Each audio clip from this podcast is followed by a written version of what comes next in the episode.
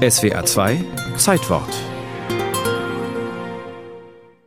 Kunden, die dieses Buch gekauft haben, interessieren sich auch. Es war die Revolution auf dem Buchmarkt, es war der Coup zur Populärmachung eines neuen Mediums, es war eine äußerst clevere Marketingidee und es war vielleicht nur ein bisschen zu spät, um noch das Weihnachtsgeschäft mitzunehmen, als am 23. Dezember 1493 die deutsche Ausgabe der Schädelschen Weltchronik erschien, im modernsten Medium ihrer Zeit, dem gedruckten Buch. Und die clevere Idee war, einen kalkulierten Bestseller zu machen, einfach indem man nur nach Kundeninteresse geht. Und was interessiert Ende des 15. Jahrhunderts? Eine schön geordnete Geschichte der Welt, von der Erschaffung bis zum jüngsten Gericht mit vielen bunten Bildern. Also wurde sie den potenziellen Lesern hingeblättert. Von Hartmann Schädel, wohlhabender Arzt und Gelehrter in Nürnberg und Nachbar von Albrecht Dürer. Er war unglaublich gut vernetzt. Er hat in der Burgstraße gelebt, wo alle anderen Prominenten sozusagen gelebt haben. Der Pfarrei St. Sebald.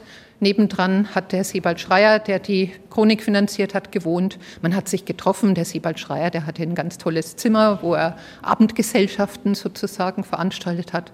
Man kann sich gut vorstellen, dass sie da Bücher durchgeblättert haben und eben über das Chronikprojekt geredet haben. Bettina Wagner von der Bayerischen Staatsbibliothek, wo Schädels eigene Ausgabe der Weltchronik aufbewahrt ist, das Autorenexemplar gewissermaßen, sofern man Schädel als Autor bezeichnen will.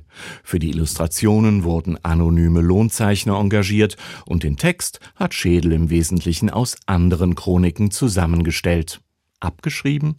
Kann man so nicht sagen und hätte man damals auch nicht so verstanden. Das Schreiben war eine ganz zentrale Aufgabe, denn auf die Art hat man sich ja auch Wissen angeeignet. Das wissen wir auch selbst. Wenn man sich abschreibt, dann bleibt es sehr viel besser haften. Die Schädelsche Weltchronik ist eine Sammlung, eine Art Reader's Digest von mittelalterlichen Ordnungsvorstellungen, die zu ihrer Zeit, dem Beginn von Humanismus und Renaissance, eigentlich schon überholt sind.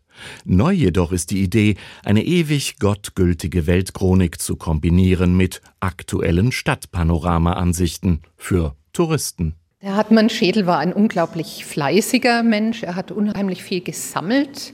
Er hat es auch verarbeitet in durchaus eigenständiger Weise, hat die Bücher kommentiert und er hat sich sehr viele Gedanken gemacht darüber, wie Deutschland international konkurrenzfähig sein könnte der Buchdruck neu erfunden, hat ihn fasziniert. Das kommt auch in der Chronik immer wieder zum Ausdruck. Und deswegen hat er wohl so gerne an diesem Projekt der Weltchronik, ein gedrucktes Buch Selbstdarstellung Deutschlands zu verbreiten, mitgewirkt. Es war tatsächlich der Coup zur Einführung eines neuen Mediums. Es war tatsächlich eine äußerst clevere Idee, nur, wie es manchmal passiert, am Ende erweisen sich die Leser doch als unberechenbar.